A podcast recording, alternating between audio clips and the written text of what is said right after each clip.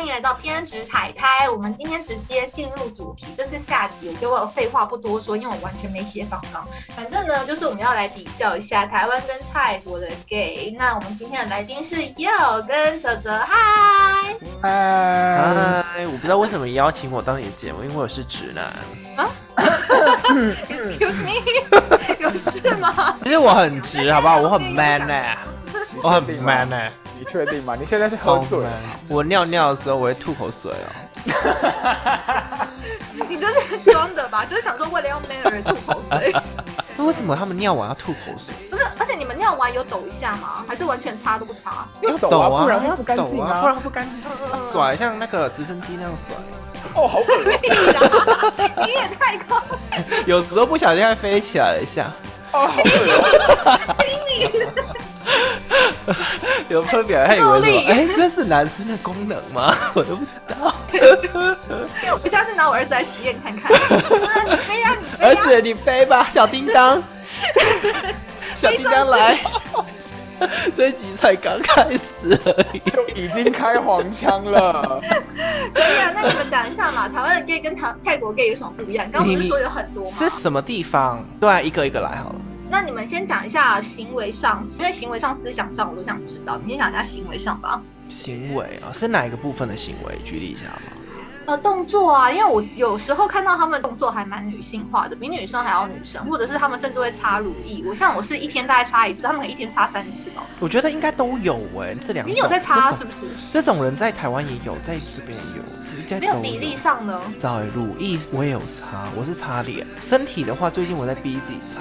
我刚刚看听你这样讲，我就知道你一定有擦，所以你才会说都有哎、擦都有。都有啊，因为我之前是没有擦的、哦，你要讲你天生丽质是不是？你现在这个表情，我说我都没有擦啊，我就天生丽质啊，就喝水啊，喝排水，一天喝两千 CC，而且一天只睡两个小时，对呀、还是要很美。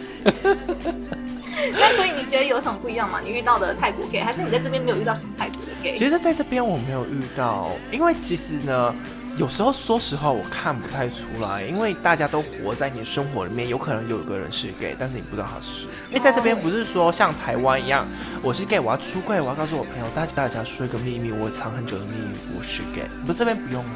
对，但是我觉得泰国跟台湾最大的不一样的地方，台湾的 gay 很压抑，所以才会有所谓的出柜啊，所谓的面对自己啊，寻找自己啊。可是，在泰国一切就是很自然。我很喜欢去泰国的一般的那种酒吧，因为一般的酒吧你会遇到 gay，你会遇到跨性别，你会遇到直男、异女等等等等。对，大家都可以很和平的相处，大家都不觉得你的性向、你的行为会是一个问题，或是会是一个被需要放大的点。可是，在台湾就不是，台湾就会分 gay bar 啊，分拉拉、这边也有啊 gay bar 啦。对啦，对啦，我的意思是说，在台湾会相对压抑很多。我觉得 gay bar 的地方还是必定要有，因为 gay bar 是很多可以去寻寻求安全的地方，或是寻求开 寻求性安全的地方。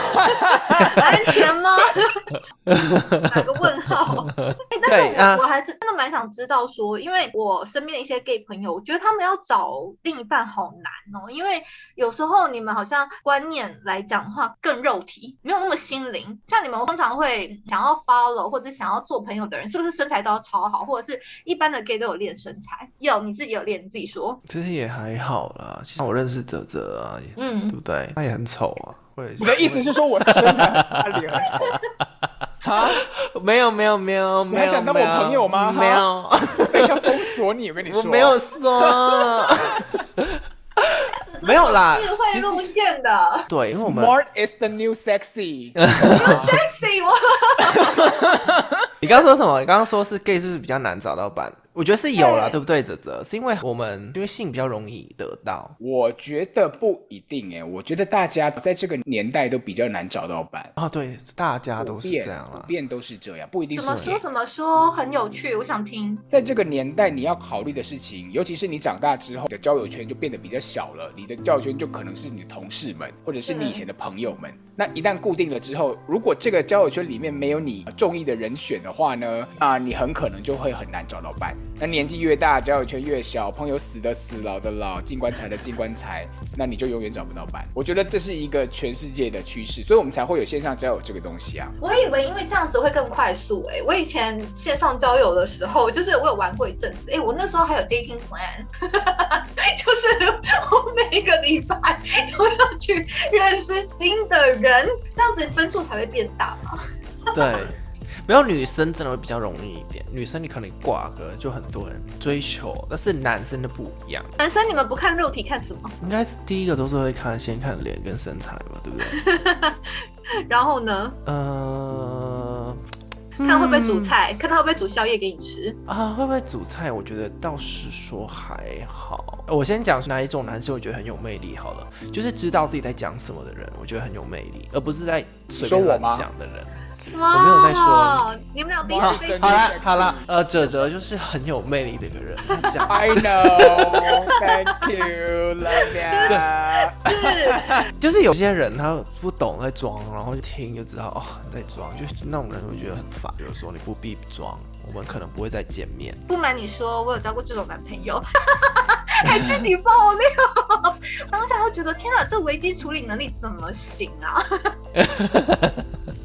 等到有事情发生的时候，其实很明显就可以看得出来，这个人到底是不是装的。那种神经比较慢的人，可能你阅人无数，你就一眼就可以分辨出来。但是没有，就是跌过很多跤。OK OK，那我也没有兴趣像哲哲这样子，就是你这么聪明又这么帅，条件这么棒的男生，你要怎么样的男生才可以吸引到你呢？对，这个问题，如果你在十年前问我，可能答案会不一样。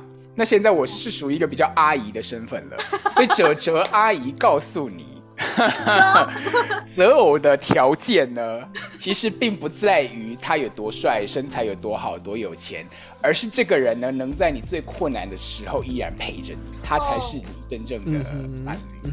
但不是每个人每个时间点都有困难啊，因为又不是每个人永远都在低潮，或者是都可以交一个五年的男朋友，然后等到低潮的时候就可以看得出来。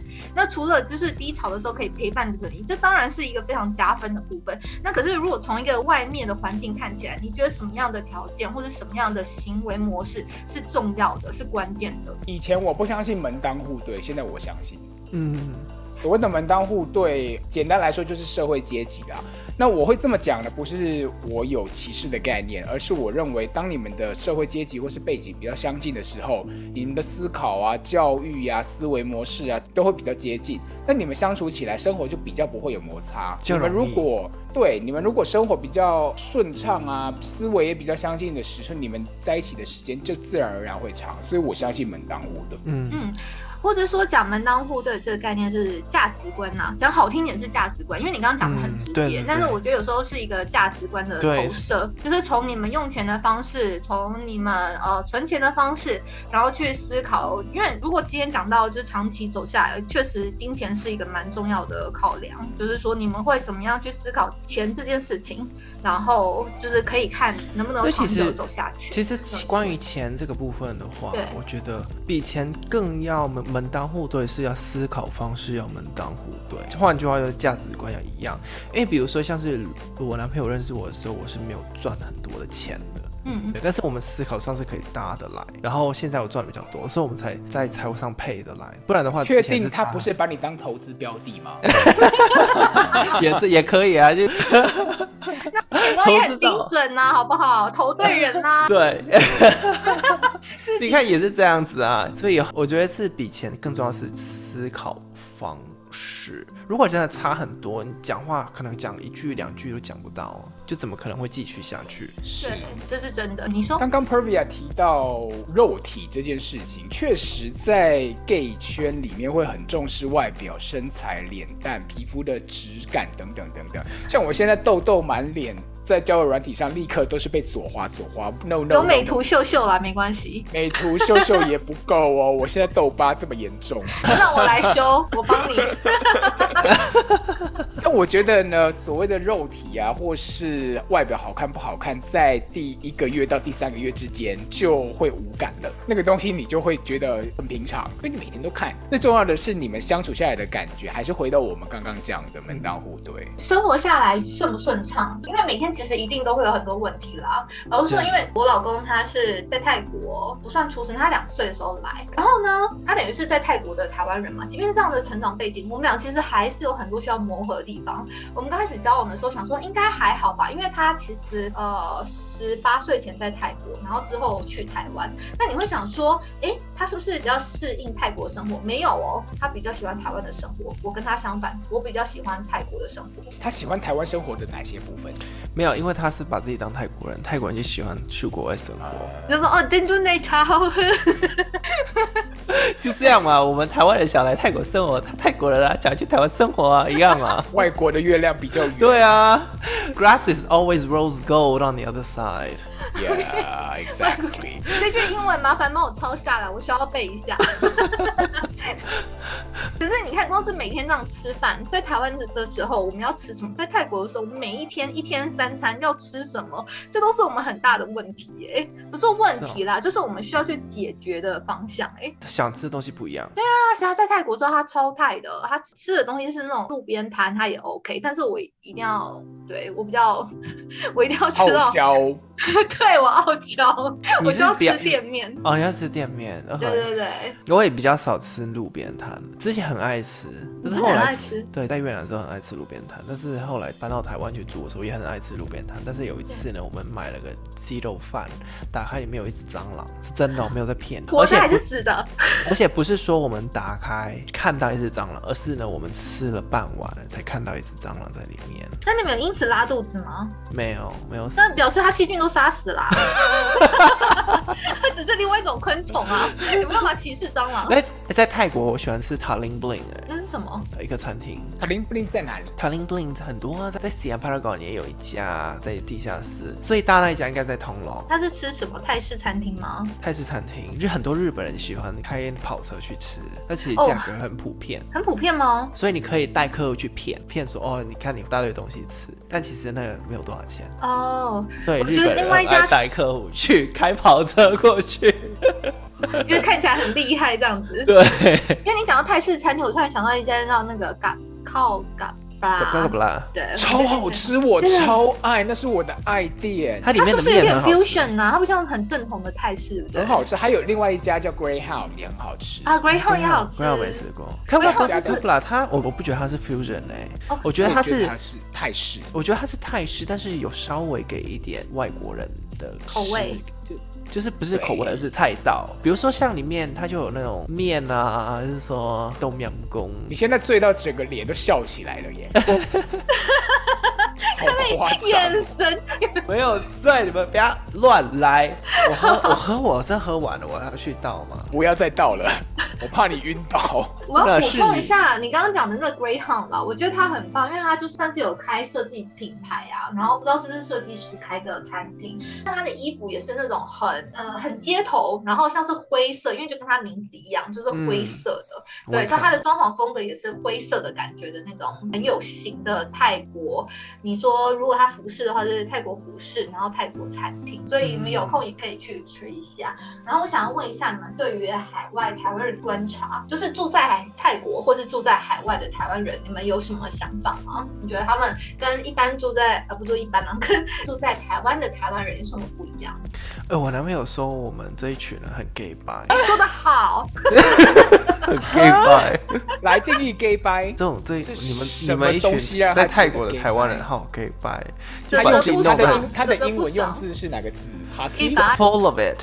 You guys are kind of so full of it，就是装的很高尚一群。什么事件让他觉得我们很高就是尚？衣服只爱穿定做的，我这件明明还好吧，做的。哎、在哪里可以定做衣服？我也想要定做。可以啊，很 Paragon 啊，或者是 Embassy 啊 Paragon 也有定做，嗯在哪里？定做要看师傅，我都选师傅，我不选店。哦，OK，那我有想定做再跟你问。好啊，如果你要定做西装，我会建议你台南有一个还不错的定做的台西南哦，就量一量，长寄给他，然后他把图画好，画给我，大概什么样子，我说 OK，那钱汇过去，他就把东西寄过来。在台南哦。台南那个是那个佳佳，我你认识那个怎么挑材质？哦，因为我很相信那个董事长，他们董事长是设计师，那他们就会去挑那种会很贵吗？一件几万块这样？不会啊、因为我很相信他的品味，他的品味非常的好。啊、他定做衣服的时候呢，他会去选那种老师傅，就是在台南呢比较默默无名老师傅，可是他们的手艺非常的好，他们一辈子就只知道怎么样把衣服做好。Kino 他董事长嘛，他知道的是哦怎么样把衣服做的好看，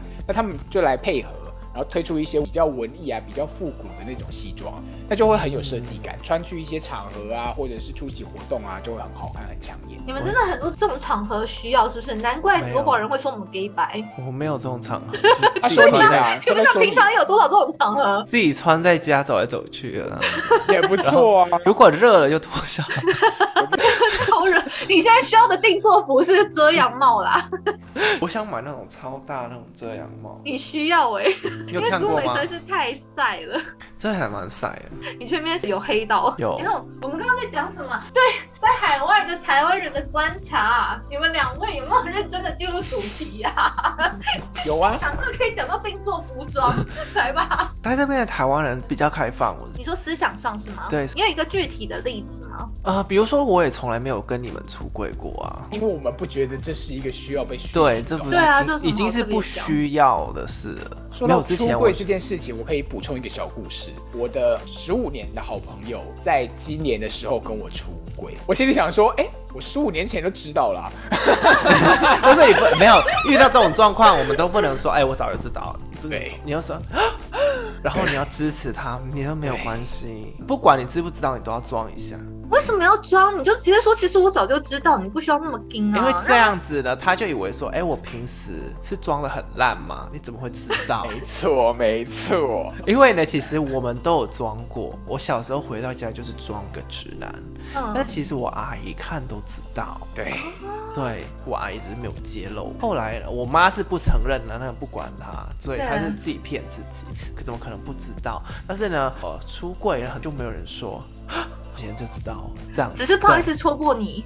对。那我就觉得说，哎、所以一直以来你们都在骗我，还是我说我演技不好？而所以呢，我讲的东西有时候你们知道我在骗你们，就是觉得说你以前认知的世界不是你真实的世界。哦，所以你们自己内心会有很多小剧场，就觉得说，天哪，那你们这样子看我，是不是觉得我装的不好或什么的？你们应该要心理更强大一点，觉得说，哦，没关系啊，那我到底装什么装啊？所对，原来这个社会其实很应该都有很多种情绪都会发生在不同阶段。我要讲我一个朋友，她是呃 lesbian，她是婆，她就是喜欢女生。结果她以前高中的时候写日记，就被她妈看到那个日记，哎，她直接赏她巴掌、对她一看到那个日记，就是被她妈赏巴掌。Oh my god！可是这个故事好像并不是特别的特别的严苛或什么的，因为还蛮多人有这样类似的故事。，对，所以哲哲你是吗？是啊，我是啊，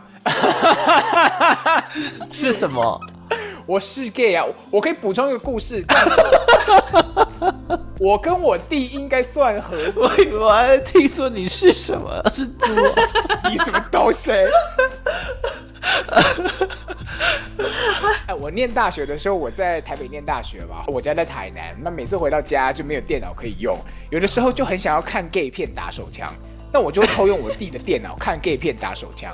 有一次我弟好像发现了，那我就是你知道卫生纸啊，一切都准备好了，就走到我弟的电脑前面，然后点开那个键盘，突然就冒出一个荧幕，告诉我说。你不可以再这样下去了，你这样子妈妈会伤心。然后就就就就就讲了一大堆，我就啊、那个荧幕是他自己录的影片哦。他写的文字那个是密码提示，就是我按密码提示的时候跑出来的东西。哦天啊，有点伤哎，以为弟弟是同辈，他会理解你。那个时候有点伤，我觉得这导致我跟我弟可能有十几年没有那么亲近有关系。可是我们最近有好很多。那我们还没有谈起这件事情，也还没有说到我的性向这件事情，但我觉得应该是时候可以讲了。如果有任何的进度，我再跟你们 update。哦，OK OK，所以因为这样子，然后到现在还没有破冰。就有一种尴尬房间里里的大象那种感觉。那你爸妈呢？我爸很早就过世了，我觉得我妈是知道的，她只是一直不愿意承认，就像也有她妈妈一样，她一直问我说你什么时候要结婚，我就说我要出家，我每次都一样。哦，哎、我觉得你这样讲很好，就是有点半开玩笑，可是让他们去间接让他们知道这个是事实。那也有可能是我们家的氛围本来就是比较开玩笑性质，像我都会直接跟我妈说，哎、你很老哎、你要不要去打个 讲到出柜这件事情啊，其实呃，如果要出柜的人，他还是说觉得自己需要出柜的人呢，他们决定要做那件事的时候，其实是鼓起很大的勇气，拿起十几年的阴影跟挫折、创伤跟一些血跟泪，鼓起了那个勇气，去跟一个他觉得说他信任的人，不会伤害他的人说。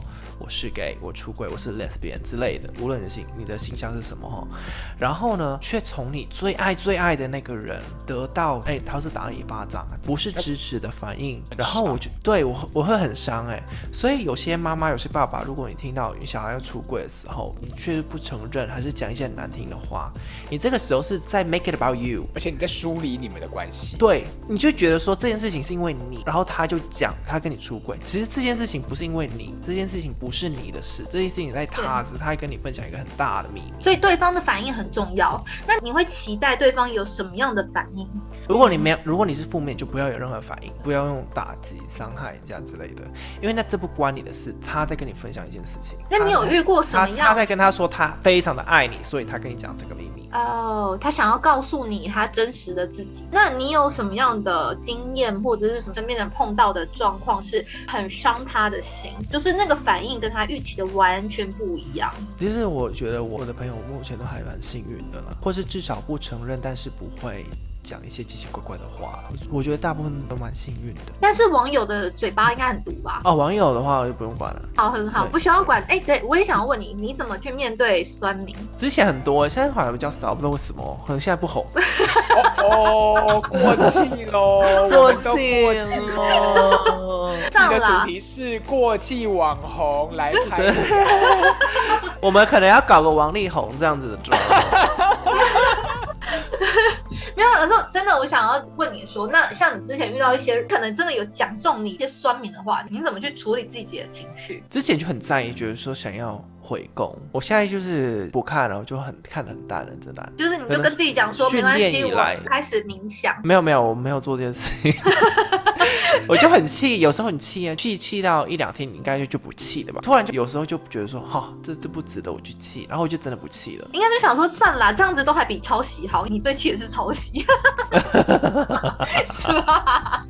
我都有跟你们两个讲过，我最讨厌人家抄我。哎、有人愿意抄你，那表示他肯定你的东西，不然他干嘛抄你？他不会去抄一些弱的啊。我也觉得抄袭是一种尊敬哎、就像现在的韩星啊，他们穿什么啊，唱什么歌啊，很多粉丝都会做一样的事情，这其实某种 啊，程就粉度上也是抄丝袭。有样学样。对，有他们是你的粉丝，因为我觉得这是他们对你一种致敬。哦，我觉得你这行为我觉得我我其实我不太需要致敬，只要给我钱就好。就是你抄，可是还是要给我钱。对你，你抄好，你直接给一百万、两百万，然后你就拿去。那啊我想问哲哲，哲哲，你对于酸民是什么样的心态，或是你怎么样去调试？我记得一个故事是很久以前，呃，那个时候我在人生很低潮，刚被旧股东搞的时候呢，我记得我在健身房，头，那时候等我男朋友健身完，那我就拿着手机，然后就滑滑滑，然后看了一个酸民，他讲的什么话，我其实我也忘记了，但是我那个时候真的是已经哦，人生到了谷底，不行，我突然就觉得我真的很失败吗？我真的这么差吗？对那那时候我男朋友走过来，然后我跟他说这件事，嗯然后他就跟我说：“你为什么要在乎网络上的留言？你应该在乎的是真正爱你的人啊！”他就指着他自己，哦，我就啊，天哪，他真的是好适合长久走一辈子对，哦。好适合我说哦。对，为什么我要把时间花在一个我完全不爱的人身上？我要把时间花在一个我爱的人身上啊！所以那个时候我整个想开，虽然后面还是会有一些酸民让我很讨厌，但我后续的行为，比方说看到酸民的留言，那我就回留言，回他两个贴图，就给他两个中指，然后送去。你会回留言，你会回中指。我跟你讲，我也是战斗型的，我会忍不住就回他们。我会直接封锁他们呢、你说封锁他们留言吗？还是封锁他们的人？封锁他们的留言跟人，全部都封锁。因为我觉得说你来我家大便，还要我帮你清吗？这个人很好，像你上一次有一次不小心我 跟你讲吗？你忍不住反击，我忍不住也要一起反击回去。我觉得这些人够了没啊？可是我跟你说，我那时候也想说，好，那我们应该是要向泰国人摘烟烟，就是不要去想那么多。但是有一次我听一个 podcast，然后他是一个 YouTuber，他是茉莉，我不知道你们有没有追这个女生，她的想法我觉得蛮正面的。她说，其实有时候网友讲这些事情，那情绪性的字眼你当然不要去理啦。可是他有时候有一些建设性的方向的时候，你要去思考一下，因为呢，他也许就是说中了我们的痛点，这是为什么才会更小灯熊皮，就觉得哎。好像是哎，就像呃，哲哲的你的创业概念是一样。我们在创业的时候，你说它没有 perfect，但是它只有进步的空间。那有时候进步的空间，你可能一整个 team 都还没有帮你想到，但是别人帮你想到了，那 why not？对，就是为什么不去接受他的这个谏言？当然有你遇到的这种 copycat。天啊，我现在讲出来，他就他就是抄袭，那这个我们当然没话讲。这个你就是转念啦，对，转念，他爱你，为什么？转念成佛，放下屠刀，立地成佛。你没有成佛，你吃肉我，我吃素我，在我面前讲这句话，羞羞脸。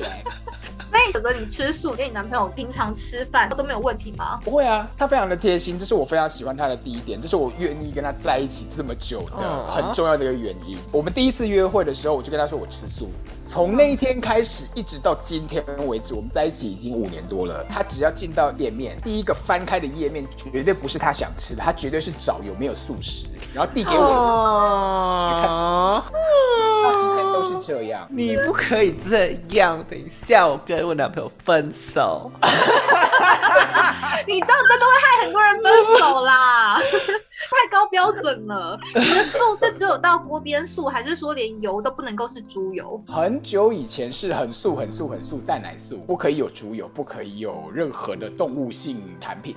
但现在因为泰国素食业并没有那么发达，所以我现在改成锅边素，就只要不要有肉，我就 OK 了。吃素的原因是什么？哇哦，一方面是宗教啦，一方面是那个时候我爸爸过世嘛。那在谈的习惯是，如果家人有人过世呢，就可能要吃三天的素，或是一个礼拜的素，当成一个供养，做善事，回向给过世的人。那我那个时候吃了大概三个月吧。后来虽然有回来吃肉，可是又觉得嗯，好像吃素还不错。大概过了一两年吧，又回去吃素，就一直吃到今天。因为我那时候有因为许什么愿忘记了，然后跟四面佛讲说要吃素，然后吃蛋奶素。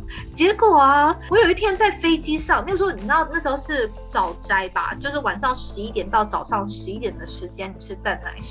我那天忘记了，我就在飞机上，然后就吃了一口。当下因为有时差嘛，在飞机上你就是从这边飞。到那边会有时差，我就就有点侥幸的心态，想说没关系，反正有时差。我吃完呢，肠胃炎挂急诊三天。可是像我现在吃素吃这么久，我闻到太重的肉味，我会头晕。我已经素到无法回去吃肉了。嗯，我知道，如果吃素久的会这样子。我妹也算是吃蛮素的，她是从小学的时候生物课看到青蛙解剖，在解剖那瞬间，她就开始，例如说就不吃肉，只吃鱼，后来又把鱼戒掉，就完全几乎是素了。哎，讲到青蛙解剖，我有个朋友啊，在台湾念大学，他是念化学系的，然后老师要逼他青蛙解剖，他不要，就转系了。那他也很有本事啊，对，他也蛮有本事。但你们现在目前的状况都算是感情蛮稳定的，那你们会想要结婚吗？结婚对我来说比较是节税的考量，这样会还有法律上，因为对我们来说，结婚它真的就只是一个形式，我们没有小孩，那对我们来说就只有管理遗产，然后管理自己的生活这些基本的问题。那如果结婚会让这件事情比较顺利，OK，我们就结。那如果不结，生活也一样会这样过下去。因为你们就是有钱人的烦恼啊，会去考虑遗产。像我们这种没什么遗产给小孩的，就会觉得 怎么可能？你有几间房子？没留给你啦，没有给你是吗？对你刚刚那一段完全是一个有钱人的烦恼啊。还有呢？我哎，问题是什么？就会不会结婚啦？连这样都可以忘记？你看他醉到都不知道你的问题，这么短的问题啊？我要问的什么？结婚对你来说，他现在太夸张。呃，结婚的话，呃，说实在，我也随便了，因为法律上我听到有些故事，比如说他们进医院，然后因为不是结婚，然后没有办法去签一些 contract 啊，还是说去见那个病人，因为不是亲人，所以结婚避免这些烦恼，还是说因为我 对老婆有财产了，所以我希望我希望我男朋友有那些财产，我不想我不希可以帮你代望给我们家人。帮你代哎，对，管。我们都可以代管呐。对，我就会在想说，我有房子，我有投资组合啊，希望之后如果有怎么样子过世，他可以拿到那些有一个方式是成立信托，你成立信托，让信托自己去执行，你 要结婚。你现在呕吐吗？想到信托，对，呕吐了。然后他之后他死了，我也可以拿他的房子。成立信托会解决很多事情，也不需要结婚。没关系啊，就结啊，结个婚也比较好听。我老公，哎、你知道吗？我老公结过婚的人都这样，你知道吗？我的老公啊，结 我觉得过婚的人叫老公还好，就是结婚之后要叫对方爸妈爸妈，你们还好，你们没有这个问题啦。不然我跟我老公那时候有练习蛮久的。是啊，哦，还好我们国外都叫名字而已。对啊，叫名字啊，Jack。对，有点觉得奇怪，因为他们老很很老，然后我们叫他用名字去叫，也觉得很奇怪。对啊，就拍谁啊？哎、那你的泽泽，你们结完婚会有那种爸妈的考量？我的话还好，因为我本身就在国外生活嘛。那如果到我男朋友的家里的话，一样就是跟着我男朋友叫，因为对我来说，比方说叫叫爸叫妈，对我来说，因为是泰文，所以它的哦，就不一样整整体的意义压力没有那么大。哦因为对我来说毕竟是外对国人。，嗯，嗯，哇，哎，好，那我要问一题是你们自己讲的，我们未来十年的规划，就是哲哲他自己出的题目哦。OK，我先讲。好，你那先讲。我十年的规划的话呢，可能就继续留在这边，我觉得我蛮喜欢这边的生活的。然后也希望呢，可以跟你们一起做朋友，做到我离开，或是离开之后还自己继续做朋友，不会有任何因为三八什么事情还是政治的吵架就不做朋友。对而且，你好像有很多阴影哦。对啊，有。哦，换你啊，老实说，我在写这一题的时候，我没有任何的想法。那我想要问你们的是，因为这个是我自己想问啦，就是你们因为人都算是在海外嘛，不是在爸妈身边，那你们有考虑过，如果今天爸妈老了，嗯，生病了，你们有什么样的考量吗？会回去吗？我不知道你们的计划或想法是什么。我可能会把他安置在一个很好的养老院吧，因为我嗯回去我也能干嘛，也没什么事可以做啊。要看情况。然后我们也没有那么是，亲，你也没那么一直以来都是他自己住，然后我自己住啊。我们家很多人啦，还有阿姨啊，那些都是一起住。我们回到家七八个人的，嗯嗯嗯很多人，天啊！上一代你知道吗？很很爱生小孩，所以很多人，而且我们家都住在一起的，不缺陪伴，只缺一个舒适的地方。好。他要吐了啦呢？，也有要吐了啦。对，喝太多了，喝太醉。我个人是觉得照顾这件事情可以分成两个层面来看。第一是现实的需求嘛，比方说医疗啊、呃生活起居啊，然后另外一个是情感层面的需求。你身为长子或是身为他的儿子，在旁边给他陪伴，给他一个安全感。我觉得呢，对我来说呢，我弟陪伴我妈的情感层面会比较大，生活的方面呢，我可以跟我弟一起支持他。比方说要请一个外佣啊，或是送去养老院，因为他们确实比较专业，做的也会比较好。这样听起来似乎好像很冷血，在分析这一切，但我觉得这样才是一个真正可以让父母们得到比较好的晚年生活的方法。没有，可是你这样子讲，因为你有你跟你弟在支持，可是像我的话，我只打算生一个，那所以说我的小孩他是不是相对的就压力很大？他变得就是情感上的嗯 support，、还有经济上的 support，他都需要考量到。我觉得你要，你可能要自己学会去放手这件事情，因为有可能你在死的时候他不会回来看你。呃，我没有这个打算说他一定要怎么样，我也希望他开开心心。有时候你你就跟你小孩说，只有妈妈怎么样，你不用怎么样啊，你就讲的他越放心，他回来的几率反而会比较大哎。因为有时候你一直跟他讲说，哎、我老说你要怎么样，你要做什么，你要对我怎么样，他反而就不想做了。嗯，就像是我，我是这样子，其实我很乐意去做，但是你一直讲就不想做了。可是我觉得比较害怕是有些长辈连交代的机会都没有，他们没有讲任何的想法，他们不愿意去面对这一切，所以他们从来不会去坦诚不公的告诉他的儿女说他们想要什么样的晚年生活。我觉得这是有一些我身边朋友遇到的问题。很简单的一个方式，你们就成立信托。